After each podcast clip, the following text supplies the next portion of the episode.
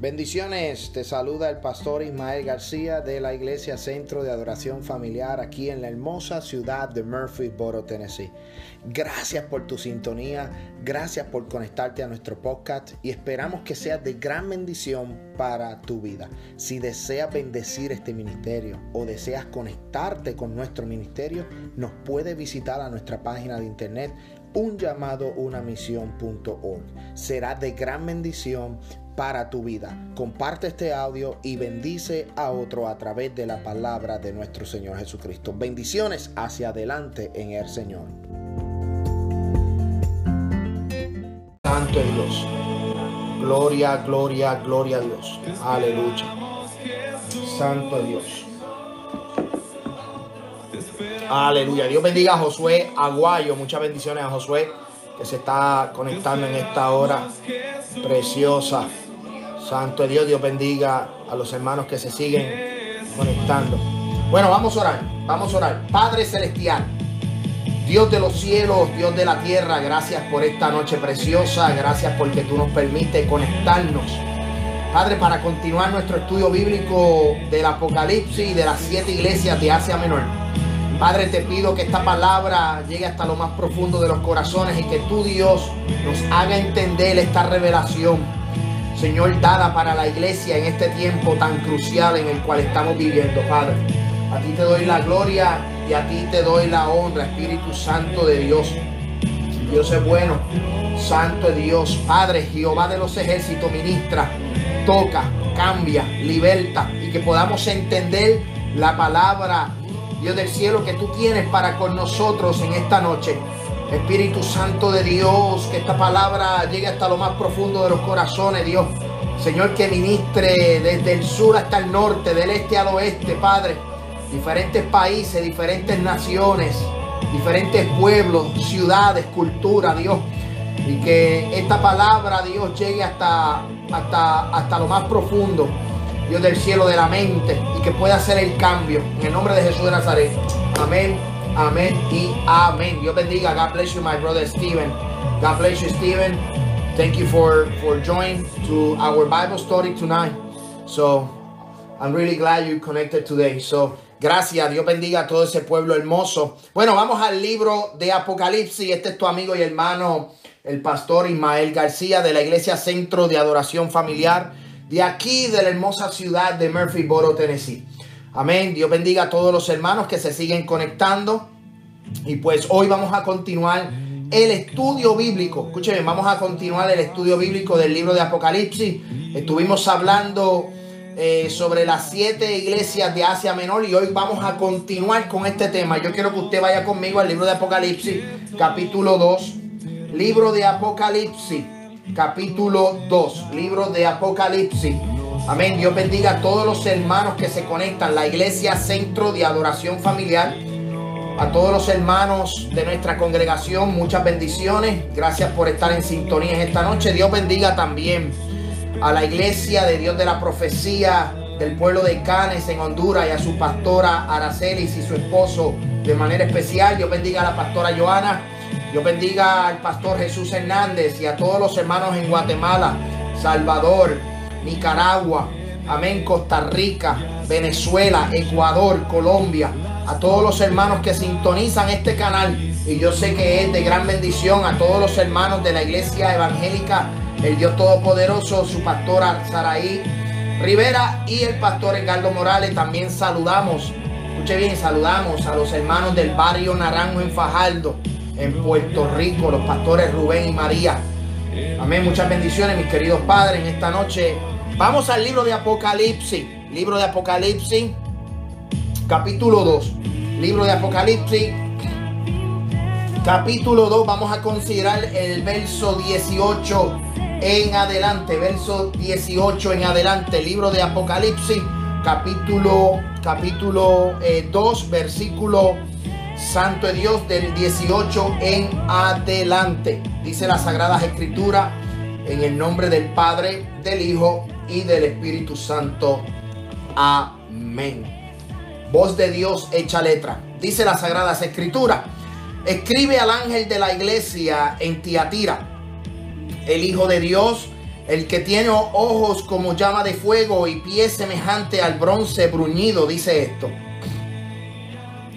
Yo conozco tus obras, amor, fe, fe y servicio y tu paciencia, y que tus obras postreras son mayor que las primeras, son más que las primeras. Pero tengo unas pocas cosas contra ti, que toleras que esa mujer Jezabel que se dice profetiza, enseña y seduzcas a mis siervos a fornicar y a comer cosas sacrificadas a los ídolos. Y le ha dado tiempo para que se arrepienta, pero no quieren arrepentirse de su fornicación. He aquí yo los arrojo en cama y en gran tribulación a los que con ella adulteran, si no, si no se arrepienten de las obras de ella. Alaba y sus hijos e heriré de muerte y toda la iglesia, escuche bien, y toda la iglesia sabrán que yo soy el que escudriña la mente y el corazón y os daré a cada uno según vuestras obras. Alaba. Pero vosotros y a los demás que están en Tiatira, a cuantos no tienen esa doctrina, gózate en esta hora, pueblo, gózate. Los que no tienen esa doctrina y no han conocido lo que ellos llaman las profundidades de Satanás yo os digo, no impondré otra carga, pero los que tenéis, retenerlo hasta que yo venga. Al que venciere y guardare mis obras hasta el fin, yo le daré autoridad sobre las naciones y las regiré con barra de hierro y serán quebradas como vaso de alfarero, como yo también la he recibido de mi Padre.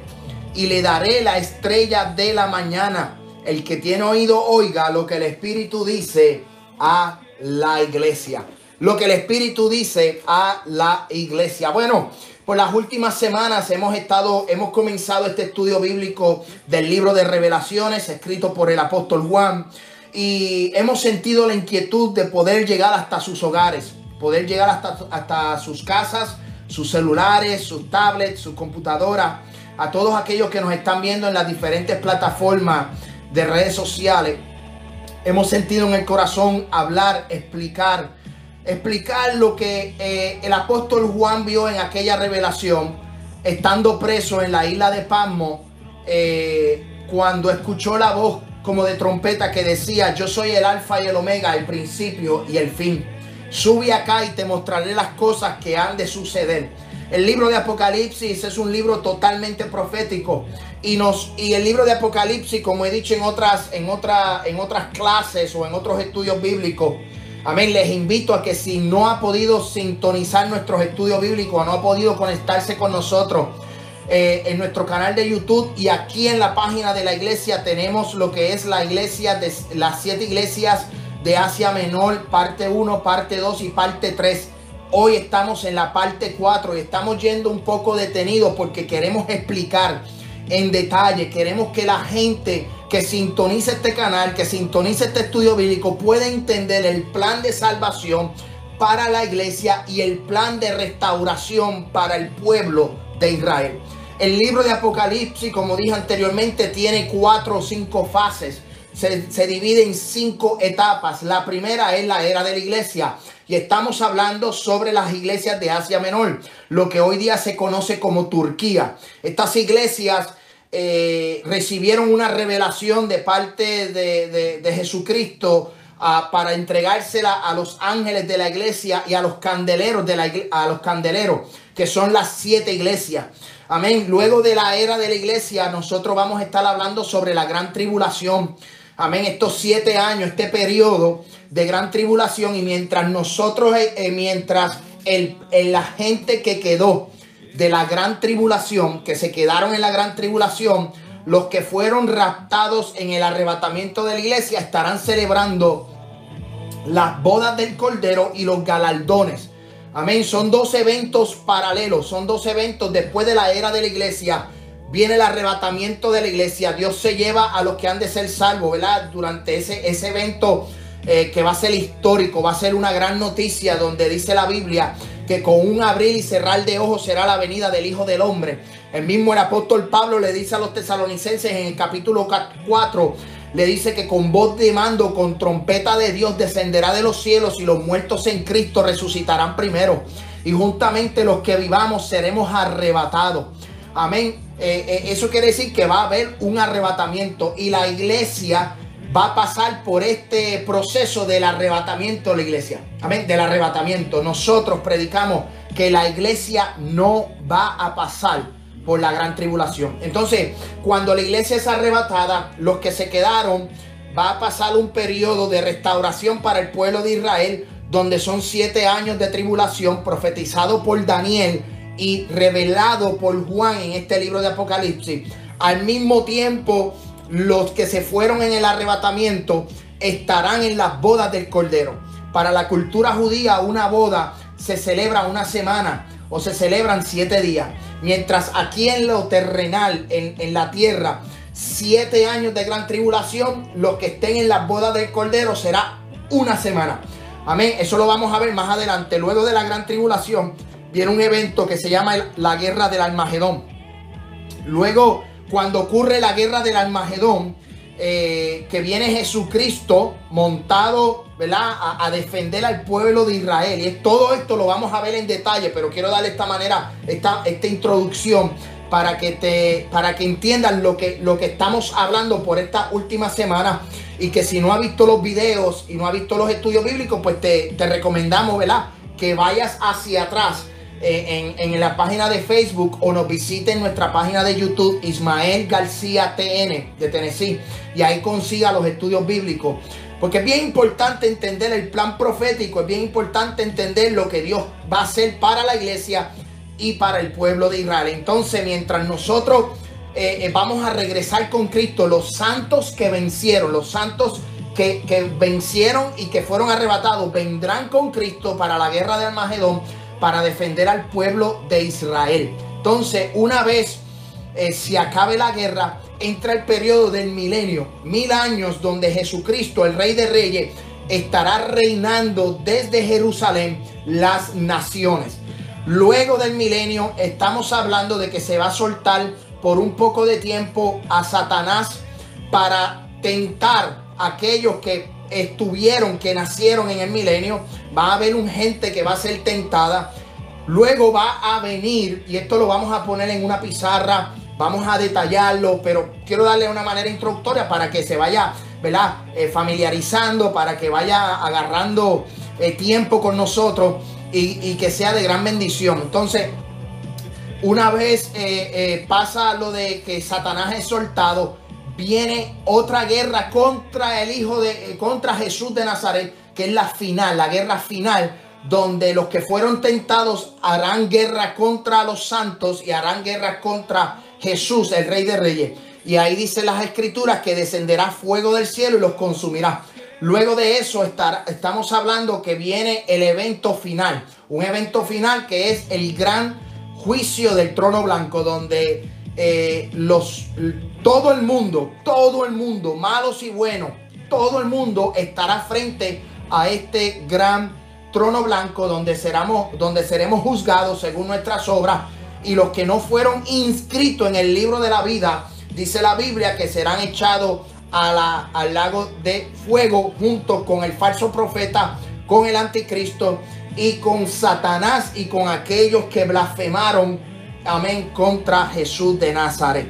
Entonces descenderá, luego de ese juicio, descenderá cielo nuevo, tierra nueva, la nueva Jerusalén. Amén. Todo este es el plan profético, lo vamos a ver en detallado, vamos a ponerlo en pizarra, vamos a verlo, ¿verdad? Eh, parte por parte, pero estas primeras semanas nos hemos dedicado a estudiar lo que son las siete iglesias de Asia Menor porque es nuestra realidad. Estuvimos hablando eh, sobre la iglesia de Éfeso, la iglesia de Esmirna y la iglesia de Pérgamo. Hoy continuamos con la iglesia de Tiatira.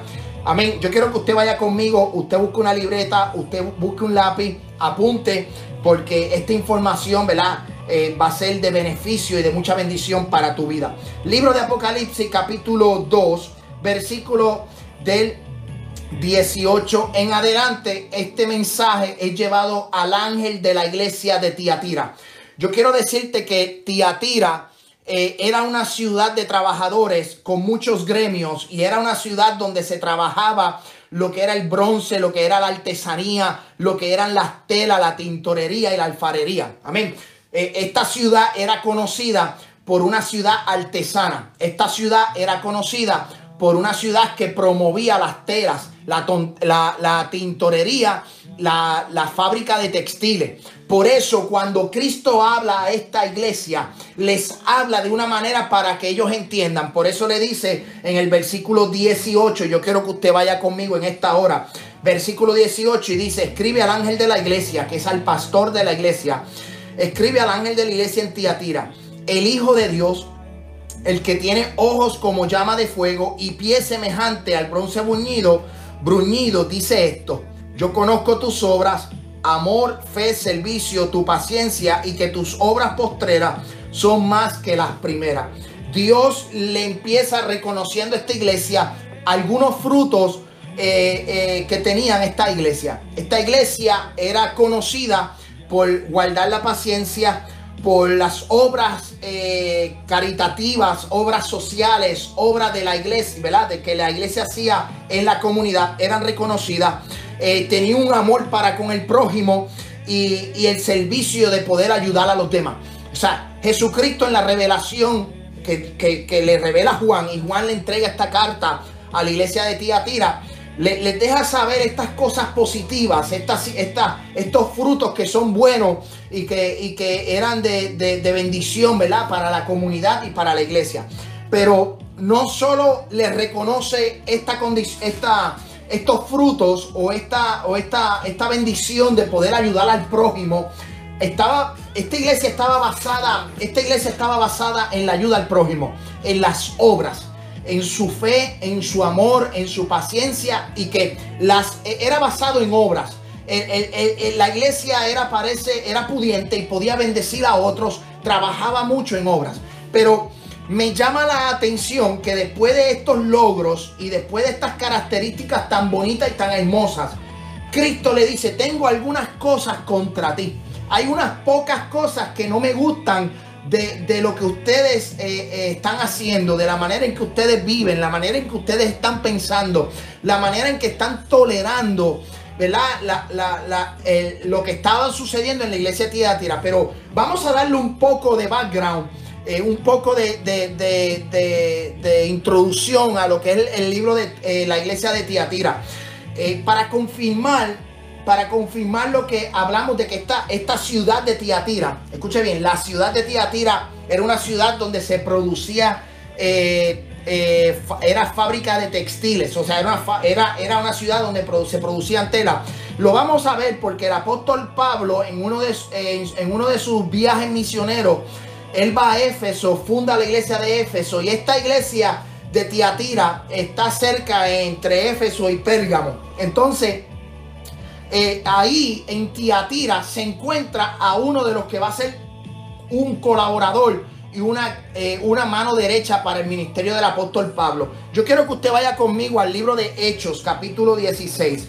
Libro de Hechos, capítulo 16 y aquí vamos a estudiar la palabra. Yo quiero que usted vaya conmigo a las escrituras para que entienda la ciudad de Tiatira y la iglesia de Tiatira. Mira lo que dice el libro de Hechos, capítulo 16, del versículo 11 hasta el 15. Mira lo que dice. Santo Dios. Escuche bien. Después y cuando fue bautizado su familia, dice aquí, eh, eh, mira lo que dice el versículo 14, versículo 14 del libro de los Hechos. Entonces una mujer llamada Lidia, vendedora de púrpura de la ciudad de Tiatira, que adoraba a Dios, estaba oyendo. Y el Señor abrió el corazón de ella para que estuviese atenta a lo que Pablo decía. Esta era una mujer que, que oraba, esta era una mujer creyente, ferviente a la palabra de Dios. Y dice, y cuando fue bautizada y su familia nos rogó diciendo, si habéis juzgado que yo sea fiel al Señor, entrad en mi casa y posad. Y nos obligó a quedarnos. Escuche bien, mira lo que dice, a quedarnos. Amén. So, aquí el apóstol Pablo llega a esta ciudad y se encuentra con una dama, se encuentra con una mujer llamada Lidia. Y esta mujer Lidia vivía en esta ciudad y vendía eh, eh, ropa, vendía eh, telas. Por eso el versículo 14 dice, esta mujer, una mujer llamada Lidia, vendedora de púrpura de la ciudad de Tiatira. O sea, esta ciudad se caracterizaba por las la, fábrica de textiles, la fábrica de telas. Era una, ciudad bastante rica. Eh, y por eso yo entiendo que eh, lo que hemos estudiado y lo que queremos estudiar en esta noche es que esta ciudad era pudiente, era una, una, era, eh, era, era una ciudad bendecida. Y la iglesia que estaba en ese lugar fue una iglesia bendecida. Amén. Fue una iglesia bendecida. Lo que me llama atención Vamos al libro de Apocalipsis, capítulo 2. Vamos a regresar al libro de Apocalipsis, capítulo 2. Santo Dios. Lo que me llama la atención es el versículo, escuche bien, lo que dice el versículo número 18. El primer versículo, el que tiene ojos como llama de fuego y pies semejante al bronce bruñido, dice esto. Aquí Jesucristo le está diciendo el Hijo de Dios, pies semejante como bronce bruñido. Y esto me lleva al libro de Daniel. Yo quiero que entonces vayamos al libro de Daniel, porque Daniel ve algo parecido a lo que se revela en este libro de Apocalipsis. Daniel capítulo 10, Daniel capítulo 10, Santo, Santo es Dios. ¿Cuántos están gozando en esta noche preciosa? Yo espero que usted pueda eh, bendecir a otros con este hermoso video y que pueda aprender junto conmigo eh, sobre la revelación del apóstol Juan. Mira lo que dice el libro de Daniel. Yo quiero que usted vaya conmigo al libro de Daniel, capítulo 10, versículo 1 en adelante. Mira lo que dice, del 1 al 7.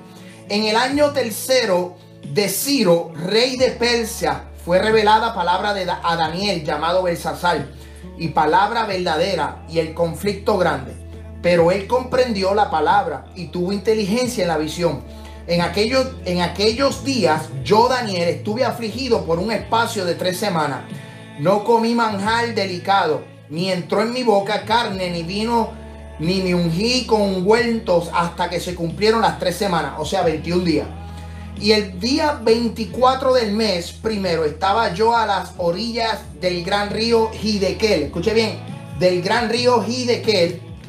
Y alcé mis ojos y miré y he aquí un varón vestido de lino, ceñido sus lomos de oro de ufaz, su cuerpo era como berilio y su rostro parecía un relámpago y sus ojos como antorcha de fuego y sus brazos y sus pies como color de bronce bruñido y el sonido de sus palabras como estruendo de una multitud. Y solo yo, Daniel, vi aquella visión y no la vieron los hombres que estaban conmigo, sino que se apoderó de ellos un gran temor y huyeron y se escondieron. La misma eh, eh, Daniel ve en este capítulo 10, ve eh, ese, ese personaje con bronce bruñido, con, con, con, vestidura resplandeciente, con voz de trompeta. O sea, Daniel está viendo lo que aquí el ángel, lo que la revelación a la iglesia de Tiatira se le está revelando y le está diciendo el Hijo de Dios. O sea, lo que Daniel ve en el libro, en el capítulo 10, en el río Hidekel, estaba viendo al Hijo de Dios. Daniel estaba viendo al Hijo de Dios. Escuche bien, y dice, el Hijo de Dios, el que tiene pies, el que tiene ojos como fuego, como llama de fuego, y pies semejante al bronce bruñido, dice esto. O sea, Daniel pasando un ayuno de 21 días, de tres semanas, junto al río Hidekel, ve una visión y en esa visión ve este personaje. En el libro de Apocalipsis nos habla del mismo personaje, pero en esta ocasión está diciendo yo soy el personaje. Yo soy Jesús de Nazaret, el muerto, el que resucitó de entre los muertos, el que tiene, amén, eh, ojos como llama de fuego, los pies como bronce bruñido. Es Jesús de Nazaret. O sea, quien le está enviando el mensaje a la iglesia de Tiatira es el propio Jesús de Nazaret. Amén. O sea, Jesús conoce los corazones. Jesús conoce los pensamientos. Jesús conoce el, trabajar, el mover, la condición de la iglesia de Tiatira. Él conocía la condición de Éfeso, conoció la condición de Esmirna, conoció la condición de Pérgamo. Ahora está trabajando con la iglesia de Tiatira y le dice, le dice, yo soy el que tiene los ojos como llama de fuego, yo soy el que tengo los pies bruncidos, de, bronce bruñido. Amén. Yo soy, amén, el Hijo de Dios. O sea, que eh, la iglesia de Tiatira está recibiendo un mensaje de parte del Hijo del Hombre. La iglesia de Tiatira está recibiendo un mensaje de parte del, del Hijo del Hombre. Amén. De Jesús de Nazaret directamente. Entonces, dice, yo conozco tus obras, yo conozco tu amor, yo conozco tu fe, yo conozco tu paciencia. Sé que tus obras postreras son mayores a las primeras. Reconoció sus obras, reconoció todo lo que estaba haciendo, pero tenía unas pocas cosas contra él. ¿Qué fue lo que Cristo encontró en esta iglesia? Bueno, yo quiero que usted vaya conmigo al versículo 20. Escuche bien. Yo quiero que usted vaya conmigo al versículo 20 en esta hora. Mira lo que dice. Pero tengo unas pocas cosas contra ti, que toleras a esa mujer Jezabel, que se dice profetiza, enseña y seduzca a mis siervos a fornicar y a comer, a comer cosas sacrificadas a los ídolos. Y le ha dado tiempo para que se arrepientan, pero no se quieren arrepentir de su fornicación. O sea, la iglesia, escuche bien, la iglesia de Tiatira, a pesar de sus obras, a pesar de su servicio, a pesar de su buena bondad, a pesar de sus méritos, esta iglesia estaba tolerando, escuche bien, estaba tolerando el que se practicara, el que se enseñara la doctrina de Jezabel. Escuche bien, ¿quién era Jezabel? Porque para entender la doctrina de Jezabel, nosotros tenemos que conocer la historia de Jezabel. Tenemos que saber quién era Jezabel, en qué tiempo Jezabel estuvo presente y cuáles fueron los frutos, cuáles fueron, eh, eh, cuál, cuál fue el detalle de Jezabel en la historia para que Cristo comparara la iglesia de Tiatira, la, su, su, su condición con esta mujer. Bueno, ahí es donde vamos a ir, escuche bien, Jezabel, ahí es donde vamos a ir a la historia al Antiguo Testamento. Jezabel es la mujer de Acab, rey de Israel, el reino del norte. Era una mujer malvada que condujo a los israelitas a las más profundas idolatrías. Utilizó la traición y el asesinato para conseguir su propósito y se opuso al profeta Elías. Eh, aquellos que no conocen a la mujer Jezabel, Jezabel es una mujer que eh, el rey Acab la toma como esposa de otro pueblo, de otra ciudad, de otro lugar. O sea, el rey Acab, el rey de Israel, de los reyes del norte, eh, toma para consigo una mujer que no era judía, una mujer que no era hebrea, una mujer que no se pertenecía a su cultura. Él toma esta mujer fuera del pueblo judío y esta mujer era una mujer idólatra. Y esta mujer llamada Jezabel llevó al pueblo a la separación total de la relación pueblo y Dios. Amén. En el tiempo, en el tiempo de los reyes de Israel, había una relación entre Dios y los reyes, entre Dios y el pueblo. Pero esta mujer, como viene de afuera, ya que este, este rey hizo yugo desigual, este rey tomó mujer de donde no la tenía que tomar, esta mujer viene con una doctrina, viene con unas enseñanzas, viene con unos aprendizajes. Jezabel viene con unas malas costumbres, viene con una, con una cultura totalmente diferente a la del pueblo, a la del pueblo de Israel. Y lo que hizo fue que tomó a Acab y lo separó de esa relación. Llevó a Acab a practicar lo malo delante de los ojos de Dios. Llevó al pueblo de Israel a la idolatría. Llevó al pueblo de Israel a la separación de Dios. Llevó al pueblo, a, aún así, llevó a este pueblo a una condición tan, eh, tan crítica que Dios envía al profeta Elías y envía juicio contra el pueblo y, estuvieron tres años sin, eh, en una sequía. Amén. Vamos a ir a la historia. Yo quiero que usted vaya conmigo a la historia. Y yo quiero, vamos a profundizar en la historia de Jezabel para que podamos entender por qué esta mujer se le conoce este, se le conoce eh, como una doctrina en este tiempo. Amén, porque es una, es, un, es, es, una doctrina. En aquel tiempo fue una mujer, pero en este tiempo es una doctrina, es una enseñanza, es, es un demonio, es, una, es, es, un espíritu de separación, es un espíritu que lleva al pueblo a fornicar, es un espíritu que lleva a la iglesia a pecar delante de los ojos de Dios. El mismo reflejo, lo mismo que sucedió con Jezabel y, y Acab y el profeta Elías, es lo mismo que sucede en la iglesia de Tiatira. Esta iglesia estaba optando, toleraba la doctrina de la separación, la doctrina de la idolatría, la doctrina de comer cosas sacrificadas a los ídolos, cuando Dios eh, claramente en su palabra dice que eso es algo que no lo podemos hacer. Amén. Entonces yo quiero que usted vaya conmigo al libro de Primera de Reyes. Vamos a, estar en, Primera de Reyes un buen tiempo porque yo quiero que usted entienda. Amén. Yo quiero que usted entienda quién es Jezabel. Porque mucha gente habla de Jezabel en este tiempo. Escuche bien. Mucha gente habla de Jezabel, pero malinterpreta lo que es el espíritu de Jezabel. Mucha gente habla de Jezabel, pero malinterpreta lo que es la doctrina de Jezabel. Y muchas veces pensamos que Jezabel es, es, es una mujer, ¿verdad? Con doctrinas de, de liberalismo a nivel donde pues maquillaje, pantalla, cosas exteriores del cuerpo, cosas exteriores de la mujer. Y, y eso no es la doctrina de Jezabel. Amén. Eso no es Jezabel. Por mucho tiempo la gente ha predicado, mucha gente ha enseñado que Jezabel es la mujer que se pinta, que se pone pantalla, que se pone pantalones, que hace esto. No, no, no. La doctrina de Jezabel, escuche bien, la doctrina de Jezabel es una doctrina de separar el pueblo de Dios de Dios. La doctrina de llevar al pueblo a la idolatría, de llevar al pueblo a la separación, a no tener relación con Dios, que fue lo que hizo Jezabel en el Antiguo Testamento durante el reinado de acá. Vamos a Primera de Reyes, capítulo, capítulo 1, eh, capítulo 16. Libro de Primera de Reyes, capítulo 16, versículo del 29 en adelante. Escuche bien. Libro del 29 en adelante. Dice, escuche bien lo que dice la Biblia para que usted entienda la historia de Jezabel.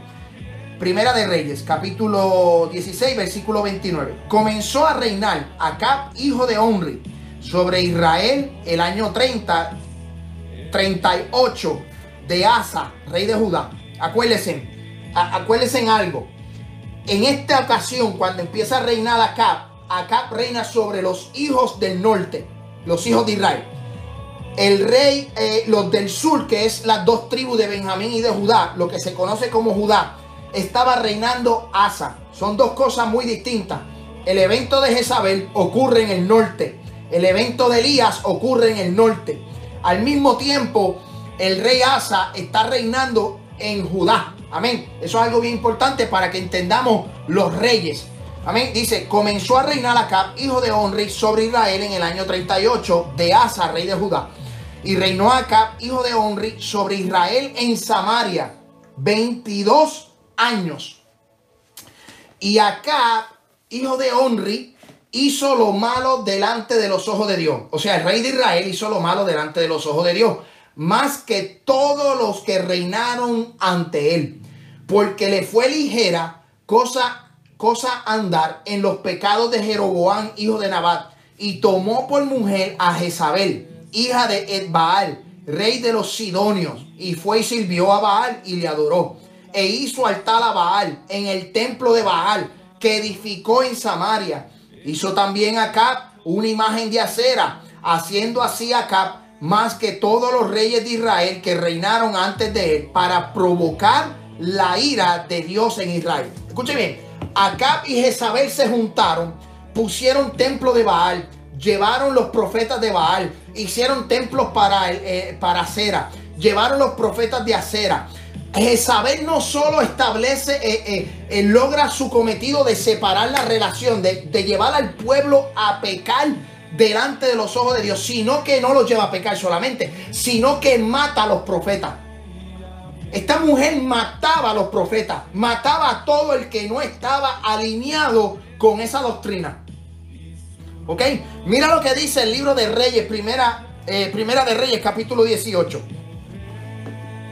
versículo del 1 al 4. Y lo estoy hablando para que lo podamos entender. Libro de Primera de Reyes capítulo 18 dice, pasando muchos días vino palabra de Jehová a Elías en el tercer año diciendo, ve y muéstrate acá y yo haré llover sobre la faz de la tierra.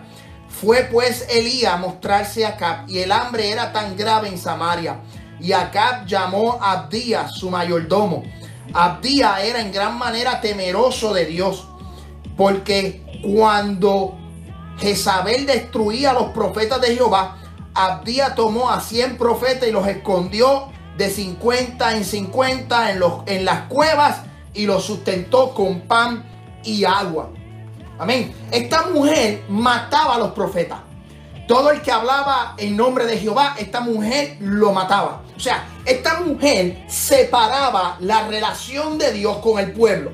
Y es lo mismo que está sucediendo en la iglesia de Tiatira. Esta iglesia era buena en sus obras, era paciente, eh, tenía fe, hacía obra, hacía caridad, eh, eh, ayudaba al prójimo, pero toleraba, escuche bien, toleraba toleraba la doctrina, o sea, soportaba la doctrina de Jezabel dentro de la iglesia. Y eso es algo que cuando Cristo le revela esto al ángel de la iglesia, le dice, mira, eh, yo conozco todo lo que has hecho y todo, eh, eh, muchas cosas son, son muy buenas.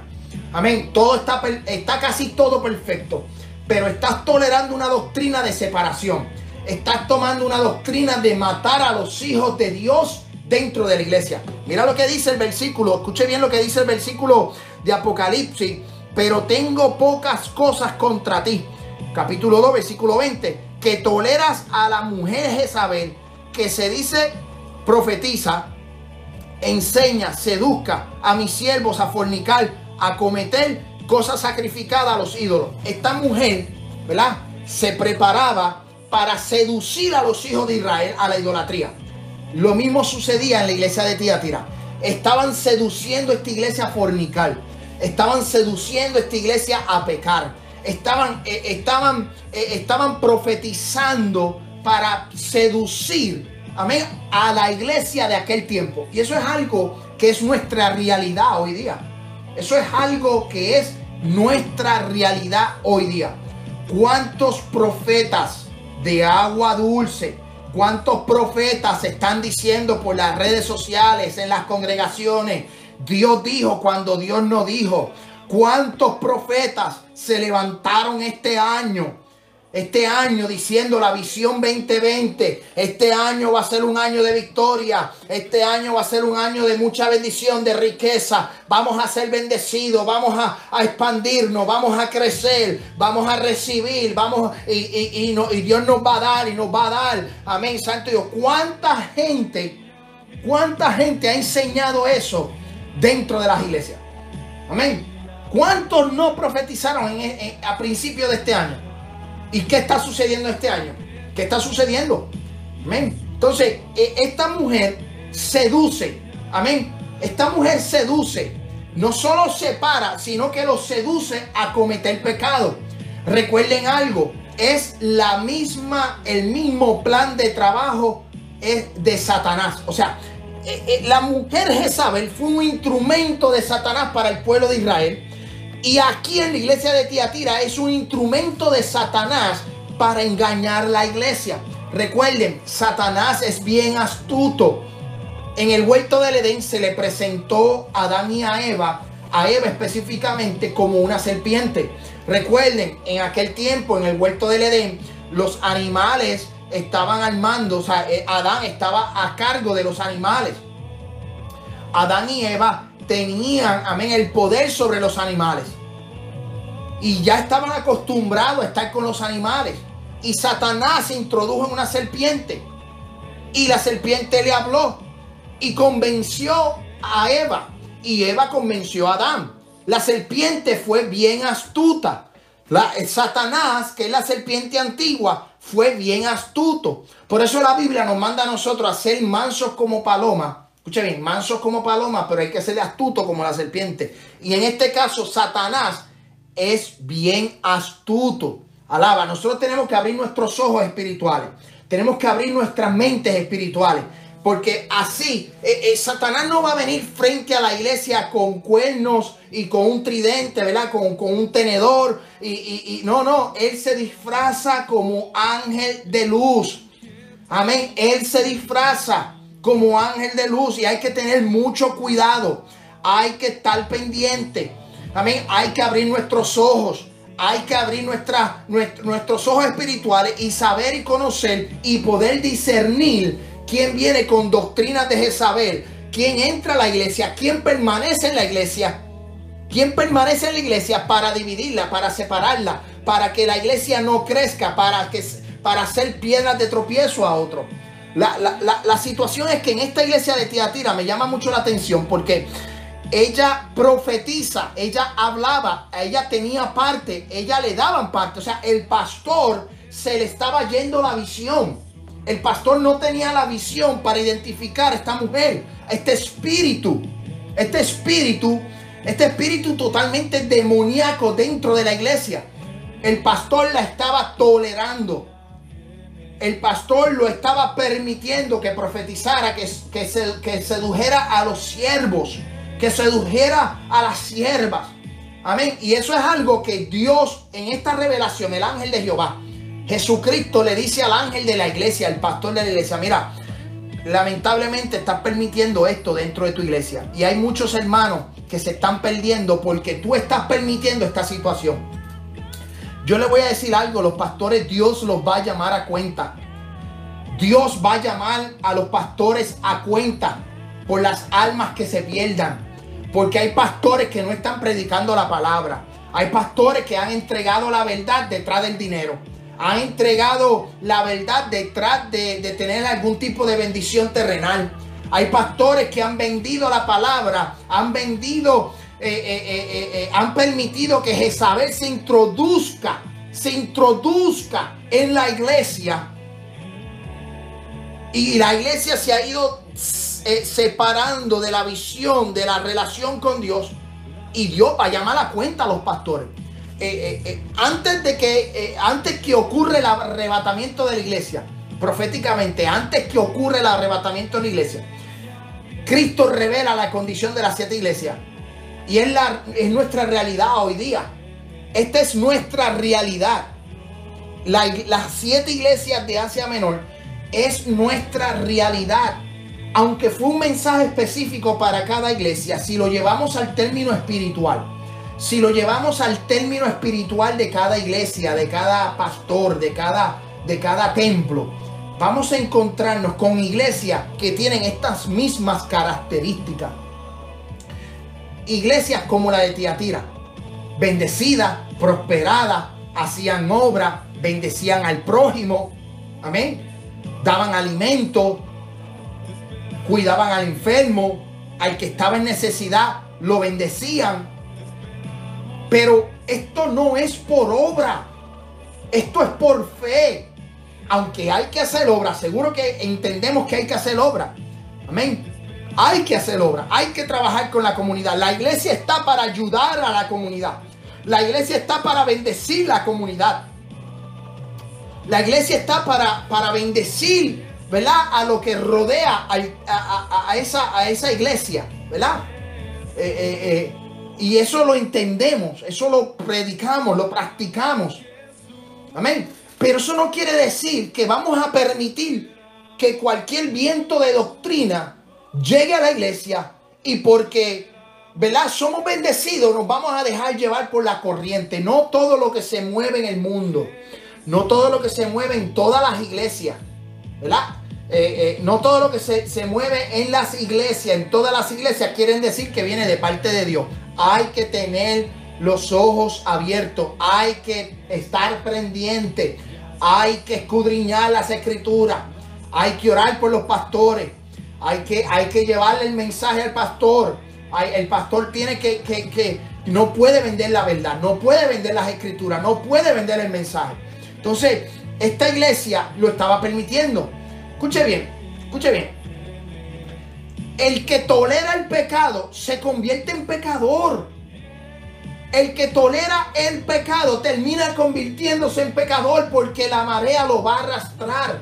El pecado lo va a arrastrar. Hoy día a las cosas buenas le dicen malas y a las malas le dicen buenas. Amén. No todos los caminos, escuche bien, no todos los caminos te llevan a la vida eterna. Solamente hay un solo camino. Solamente, ¿verdad? Hay un solo lugar. Hay un solo, hay, un, hay, hay una sola manera de llegar ante el Padre. Y ese es Jesús de Nazaret. Jesús dijo, yo soy el camino, la verdad y la vida. Y nadie viene al Padre si no es por mí. Tenemos que abrir nuestros ojos. Tenemos que estar alerta. Tenemos que abrir nuestras mentes y decir, Señor, danos discernimiento de espíritu. Mira, mira qué hermoso. Hacían, tenían los frutos, tenían frutos, obras, bendiciones. Amén. Eh, bendecían a los demás. Tenían fe. Su fe no había desmayado. Estaba ahí presente. Tenían paciencia. Las obras postreras eran mayores que las primeras. Pero de nada sirve porque Dios le dice, mira, les estoy identificando el pecado. Y si no se arrepienten, van a morir. Van a morir. Y así mismo Dios está llevando este mensaje. Dios les está diciendo en este tiempo a las iglesias, arrepiéntase, a la gente, arrepiéntase, a los amigos que están viendo este estudio bíblico, que no le sirven a Jesús. Hay que arrepentirse. Cristo viene pronto. Jesús va a retornar por la iglesia.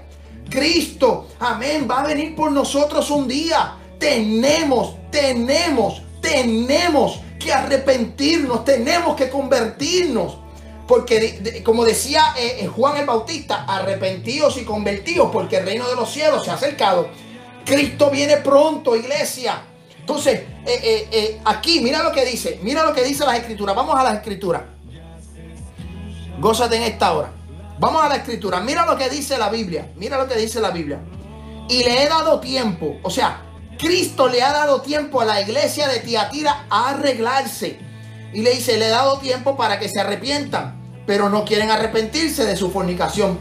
Hay gente que en su estado pecaminoso no se quieren arrepentir y piensan que están haciendo lo correcto.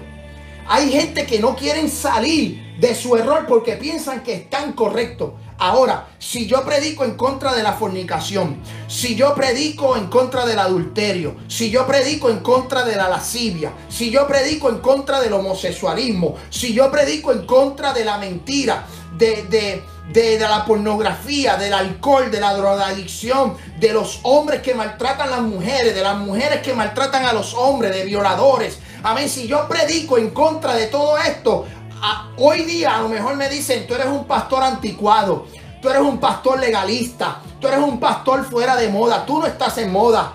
Amén, tú no, tú no estás al día. Eh, eh, eh, amén, pero, pero es que yo tengo una responsabilidad como pastor y ustedes tienen una responsabilidad como miembro de la iglesia. De que si estas cosas suceden y el pastor está ignorándolas y el pastor la está permitiendo, si el pastor la está permitiendo, la oveja es responsable de llegar a donde el pastor y decirle, mira, pastor, yo entiendo que esto no se debe estar haciendo, yo entiendo que, que ¿verdad? esto no se debe de hacer. Y ya usted cumple. Y el pastor tiene la responsabilidad de llamar a la oveja y decirle, si usted está practicando estas, estos pecados o tales cosas como esta, te vas a perder.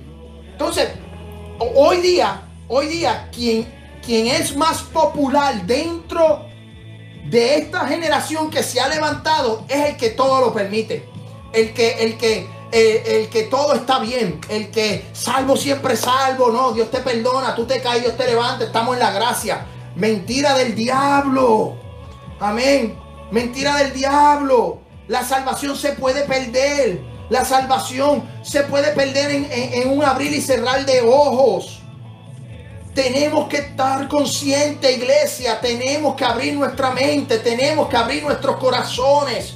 Tenemos que decir, Señor, cuídanos. Señor, de que si vienen personas con espíritu de Jezabel, si vienen hombres o mujeres con este espíritu inmundo de separarme, de, alejarme de los caminos del Señor, de, introducirme en una religión amén, eh, eh, pagana, en una religión diferente a la que dice las escrituras.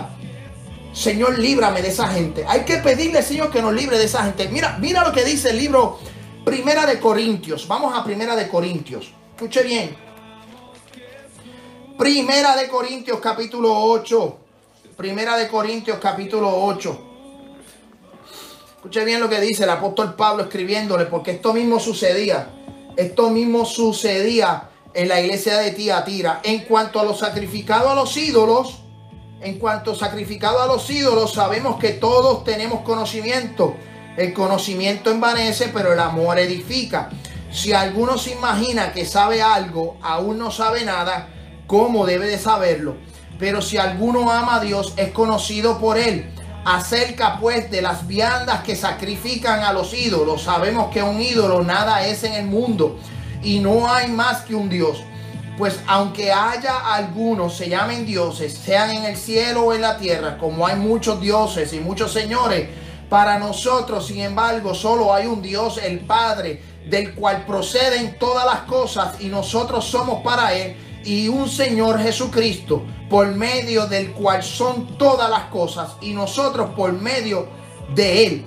Pero no todos hay, no en todos hay este conocimiento, porque si algunos, habituando hasta aquí a los ídolos, comen cosas sacrificadas a los ídolos y su conciencia siendo débil se contamina. Amén. O sea, esta iglesia de Tiatira tenía el mismo problema que tenía la iglesia de los Corintios. Amén, que estaban en esa, en esa disputa, los corintios estaban en esa disputa de, de que comer a las cosas, sacrificar las cosas a los ídolos.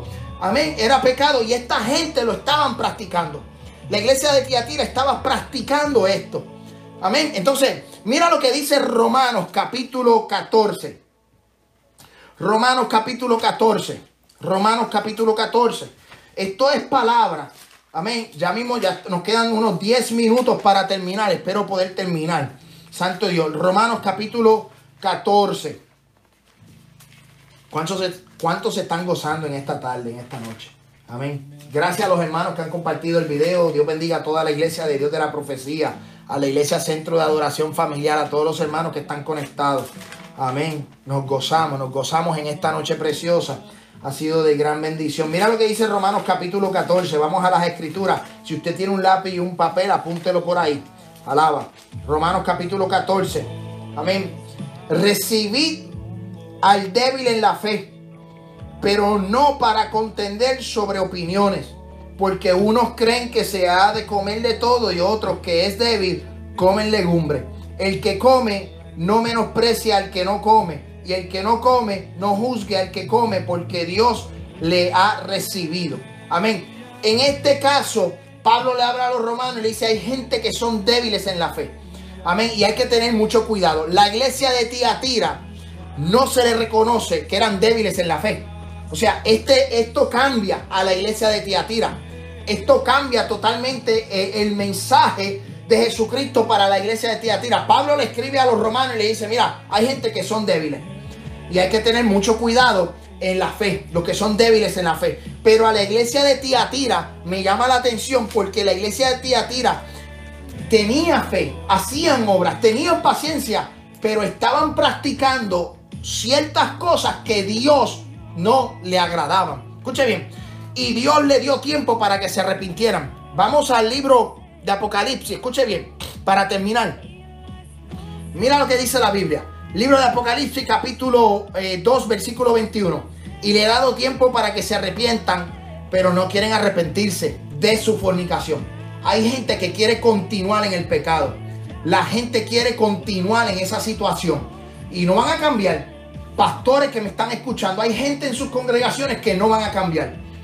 Hay gente en las congregaciones que tú le das estudio bíblico, tú los preparas, tú les enseñas, tú les predicas y siguen caminando de la misma manera que siguen caminando bajo la doctrina de Jezabel, bajo la doctrina de pecado, bajo la doctrina de su propio conocimiento. ¿Escucho bien eso?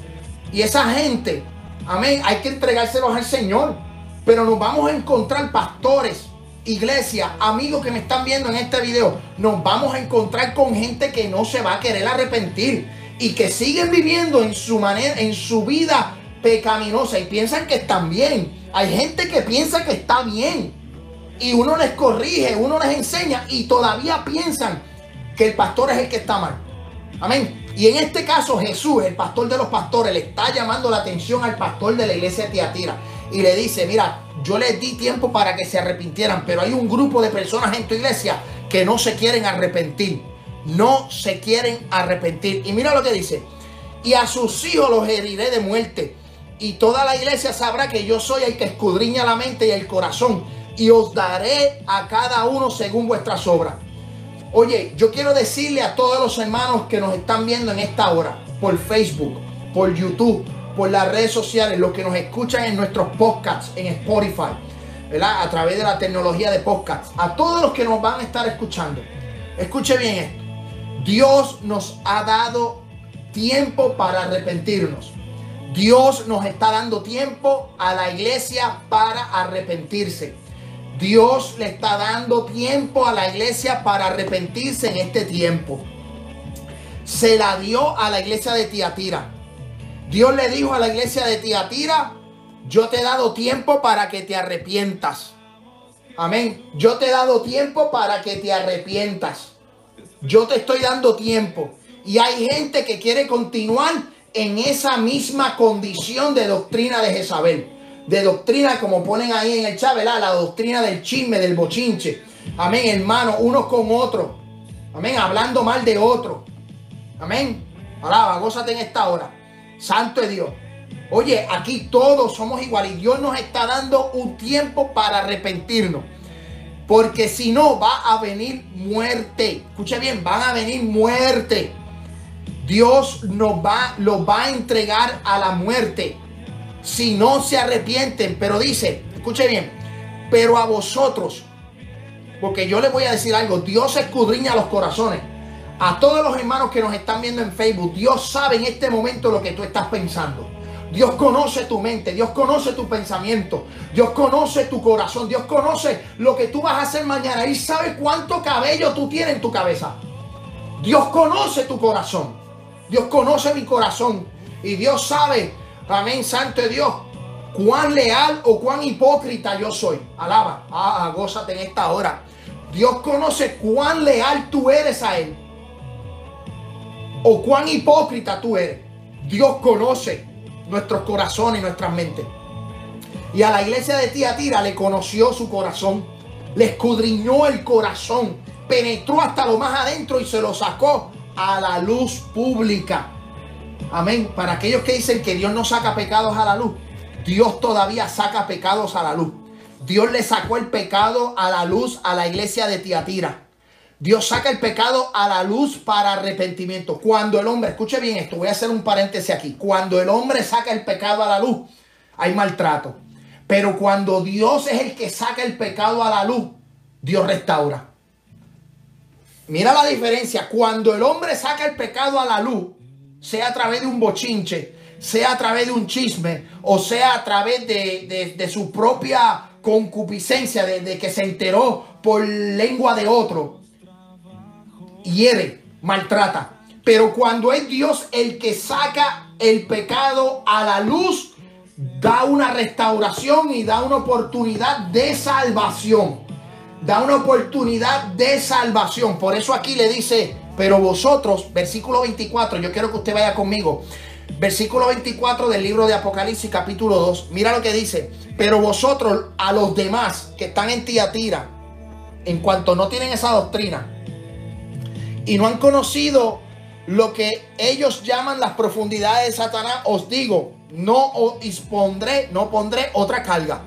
No pondré otra carga, sino retenerlo hasta que yo venga. Paréntesis aquí para todos los hermanos que nos están viendo, para todos los hermanos que están ahí en el chat, para todos los que nos van a estar viendo. Un paréntesis aquí bien importante. En la iglesia de Tiatira estaba Jezabel, estaba la, fornicación eh, estaba el pecado, toleraban el pecado. Pero había un remanente, escuche bien, había un remanente en esa iglesia que se estaba cuidando para Dios. No importa en la iglesia en donde tú te encuentres, escuche bien, no importa en la iglesia en donde tú te encuentres, van a haber siempre problemas, van a haber siempre bochinche, van a haber siempre, van a haber gente que peca, van a haber gente que habla mal de otro, van a haber gente que se roba, amén, los diezmos, haber gente que se roba diezmos, hay gente que se roba las ofrendas, Amén. Alaba la gloria de Jehová. Vas a encontrar, en la iglesia vas a encontrar de todo. Pero en la iglesia hay un remanente. Hay un pueblo. Hay un pueblo que no ha doblado sus rodillas a Baal. Hay un pueblo que no ha doblado sus rodillas. Son gente fiel, gente de oración, gente de ayuno, gente de lectura de la palabra. Gente que cuando vienen con un bochinche o vienen con un chisme, lo primero que dicen es vamos a orar. No le dan el oído y prestan el oído. Alaba. Amén. Y en esta iglesia de Tiatira, a pesar de que tenía unas pocas cosas, desde que tenía unas pocas cosas contra la iglesia, había un remanente y le dice, y los demás que no habían practicado el pecado, retengan lo que tienen, manténgase en fiel. Escuche bien, algo bien importante y bien profético para terminar. Y esto es para que tú lo entiendas. Escuche bien lo que le voy a decir algo. Esto es parte del estudio bíblico eh, del, libro de Apocalipsis. Y, esto tiene que ver con el milenio. Amén. Dijimos a principio, escuche bien, dijimos a principio, la era de la iglesia, arrebatamiento, la gran tribulación, la guerra de Almagedón, el milenio. Amén. Dice aquí, mira lo que dice la iglesia de Tiatira. Dice, al que venciere, escuche bien, al que venciere y guardare mis obras hasta el fin, yo le daré autoridad sobre las naciones y las regiré y las regirá con barra de hierro y serán quebrados como vaso de alfarero, como yo también he recibido de mi Padre. La promesa, la promesa escuche bien, la promesa que Cristo le hace a la iglesia de Tiatira, a los que se mantengan, la promesa es que van a pasar al milenio, a reinar, a regir, a pastorear las naciones. Eso es una promesa solamente para el pueblo que es arrebatado en el arrebatamiento de la iglesia. No es una promesa para que se quedó en la gran tribulación y de la gran tribulación pasó al milenio. No, escuche bien lo que le estoy diciendo. Esto es una promesa para la persona que se salva en el arrebatamiento, porque cuando venga el milenio, que Cristo venga en la guerra de Armagedón, dice la Biblia, yo quiero que usted vaya conmigo al libro de Apocalipsis, capítulo 12. Libro de Apocalipsis, capítulo 12.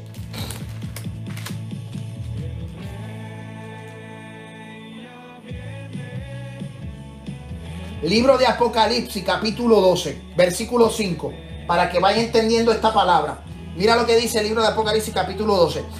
Y ella dio a luz un hijo varón que regirá con barra de hierro a todas las naciones, y su hijo fue arrebatado para Dios y para su trono. Se refiere, escuche bien, se refiere a Jesús de Nazaret. Se refiere a Jesús de Nazaret. Y ella dio a luz un hijo varón que regirá con barra de hierro a todas las naciones y su hijo fue arrebatado para Dios y para su trono. Escuche bien, regir, regirá. Escuche bien, regirá. En el original, en la Biblia, en el texto original, la palabra regir lo que significa es pastoreará. Amén.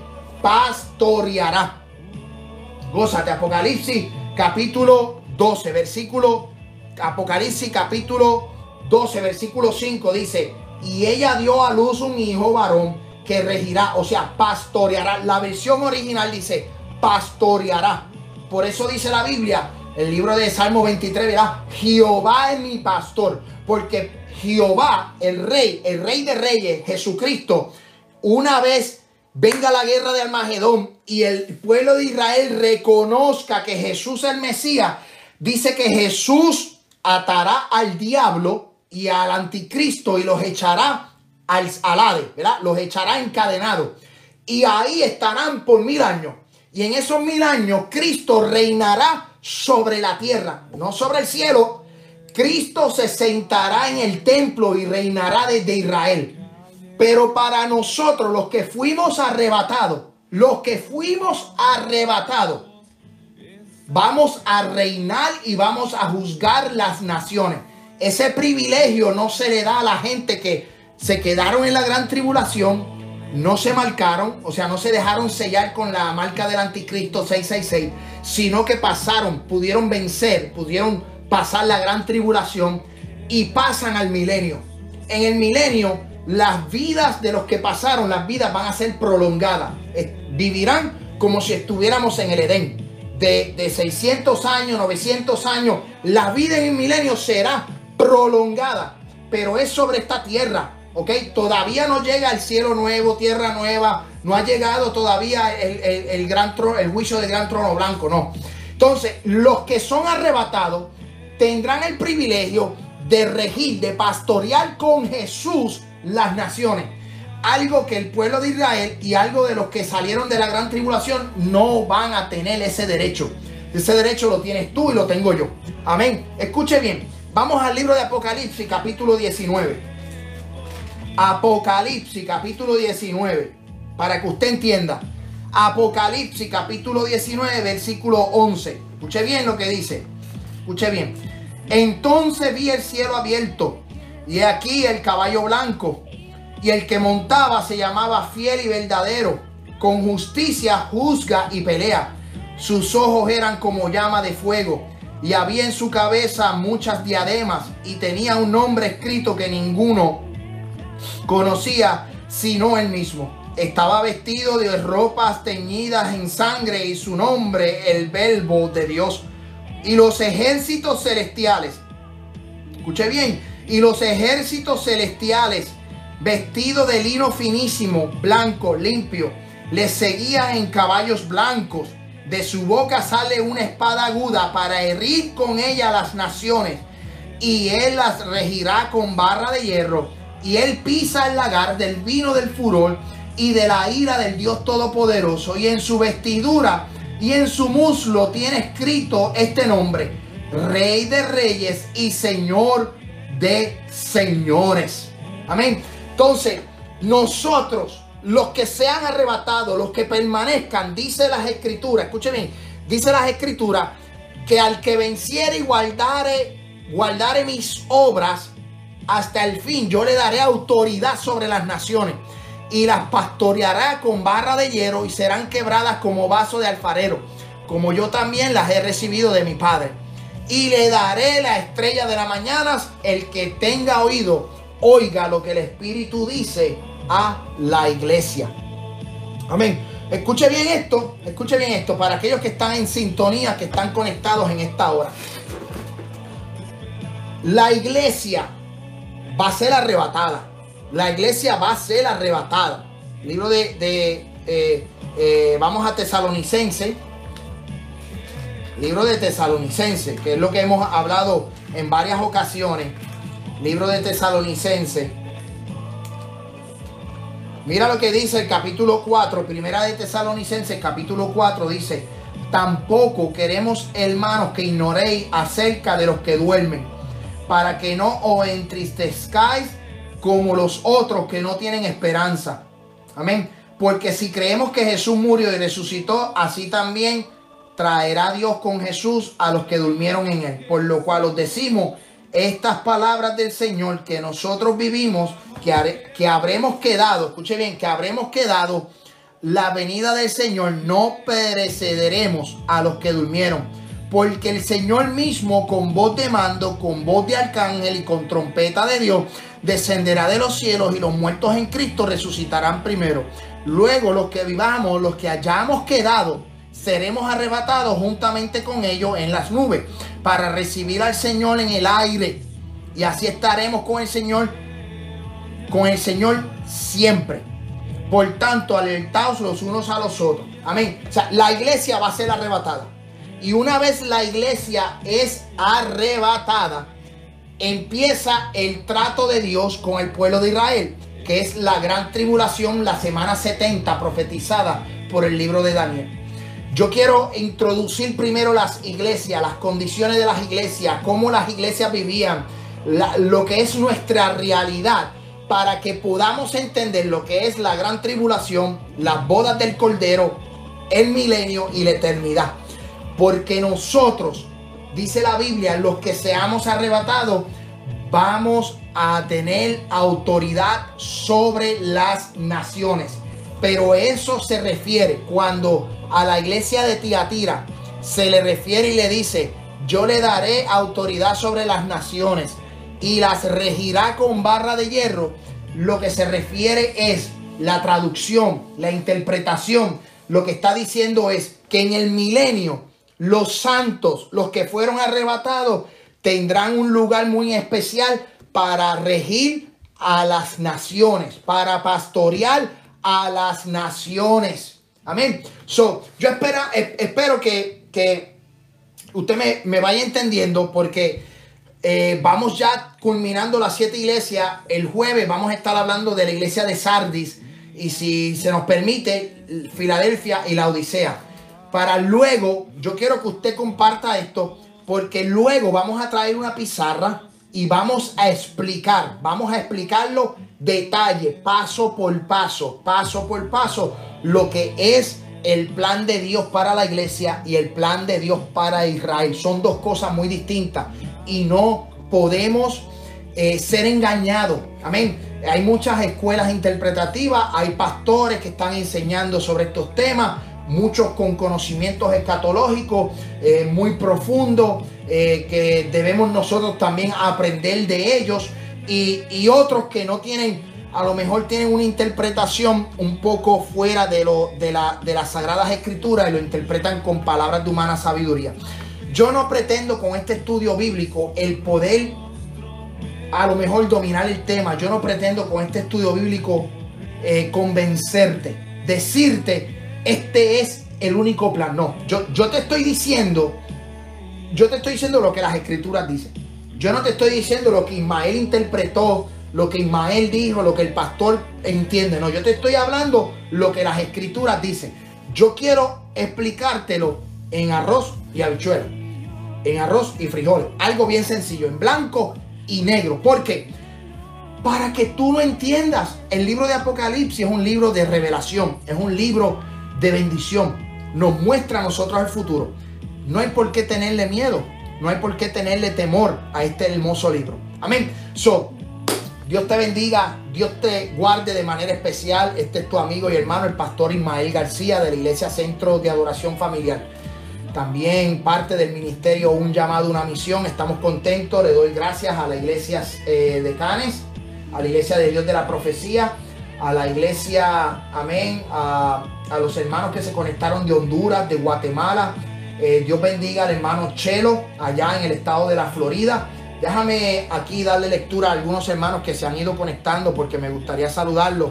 Eh, Dios bendiga de manera especial a la hermana Merian, Merian Horta, familia Narváez, Nancy Román, Melisa, eh, Joana, la pastora Joana, el hermano Israel Castillo, la hermana Katy González y su esposo eh, Honorio. Dios bendiga de manera especial a John Steven. Dios bendiga a la pastora Araceli, la hermana Selenia de Puerto Rico. Orfa López de Nashville, Tennessee, Dorca López de Nashville, Tennessee, José Calix, eh, tengo entendido desde de Honduras, eh, comunicado aquí, a Jessica Venega, Vanegas, Vanegas, eh, muchas bendiciones, Lisnel, muchas bendiciones, Nelsa de Nashville, Tennessee, Ledas Alice, Karen, Ana García, Celeste Pastor, hermano Edwin y Sandra López, muchas bendiciones. Amén. Nancy Torres, Dios te bendiga. Al hermano Benjamín Vargas, Dios te bendiga. Dios bendiga a todos los hermanos que se conectaron. Amén. Muchas, muchas bendiciones. Este programa será retransmitido en el día de mañana. Durante el día lo estaremos también añadiendo a lo que es eh, nuestro canal de YouTube. Eh, y pues eh, una vez terminemos las siete iglesias de Asia Menor, vamos a entrar en lo que es la semana 70, la gran tribulación, los sellos, las copas, los juicios de Dios. ¿Qué se refiere? Los países, lo que Daniel vio, lo que Ezequiel vio, lo que Isaías vio. Todo esto lo queremos hablar. Ya estoy, estoy ansioso de poder llegar a ese, a ese tiempo y poderlo compartir con ustedes. Muchas bendiciones. Estoy muy contento de que usted eh, se conecte con nosotros y auspicie este ministerio. La Iglesia Centro de Adoración, el ministerio Un llamado, una misión.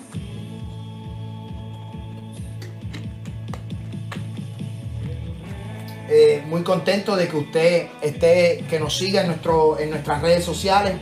Eh, si lo desea compartir, comparte este video. El tiempo se acaba, Cristo viene, Cristo se acerca. Es tiempo de que nos arrepintamos, volvamos a los caminos, volvamos a las primeras obras, al primer amor, a la senda antigua. Amén. Dios bendiga a todos los hermanos que están en sintonía de Spotify, Apple, Apple Podcasts, Google Podcasts, Anchor. Muchas bendiciones a todos los que sintonizan. Si desea más información sobre nuestros estudios bíblicos o si desea más información sobre nuestro ministerio, te invito para que eh, entres a la página de internet un llamado una misión.org www.unllamadounamisión.org amén muchas bendiciones para oración. Esta noche estaremos orando. Esta noche estaremos orando y tengo aquí algunas peticiones. Por ejemplo, amén. Eh, nos escribió eh, Estel García, oración por Jimmy. La pastora Joana, oración por salvación de su familia. El, el hermano Haroldo de Guatemala, estaremos orando por su familia.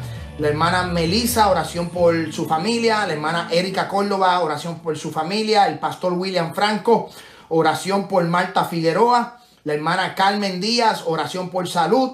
Eh, la hermana Ruth Vega, oración por la familia. Manuel Villanueva, oración por su vida. Magali Renovales, oración. Eh, eh, amén. Oración por su familia. y el pastor, en este, pastor Anderson de Venezuela, muchas bendiciones. Oración en esta hora por él. Amén. Eh, Kevin de Honduras, muchas, eh, muchas bendiciones también. Amén. Nos gozamos en esta hora. Dios te bendiga, Dios te guarde y espero que se hayan gozado con esta palabra. Les dejo con esta hermosa alabanza.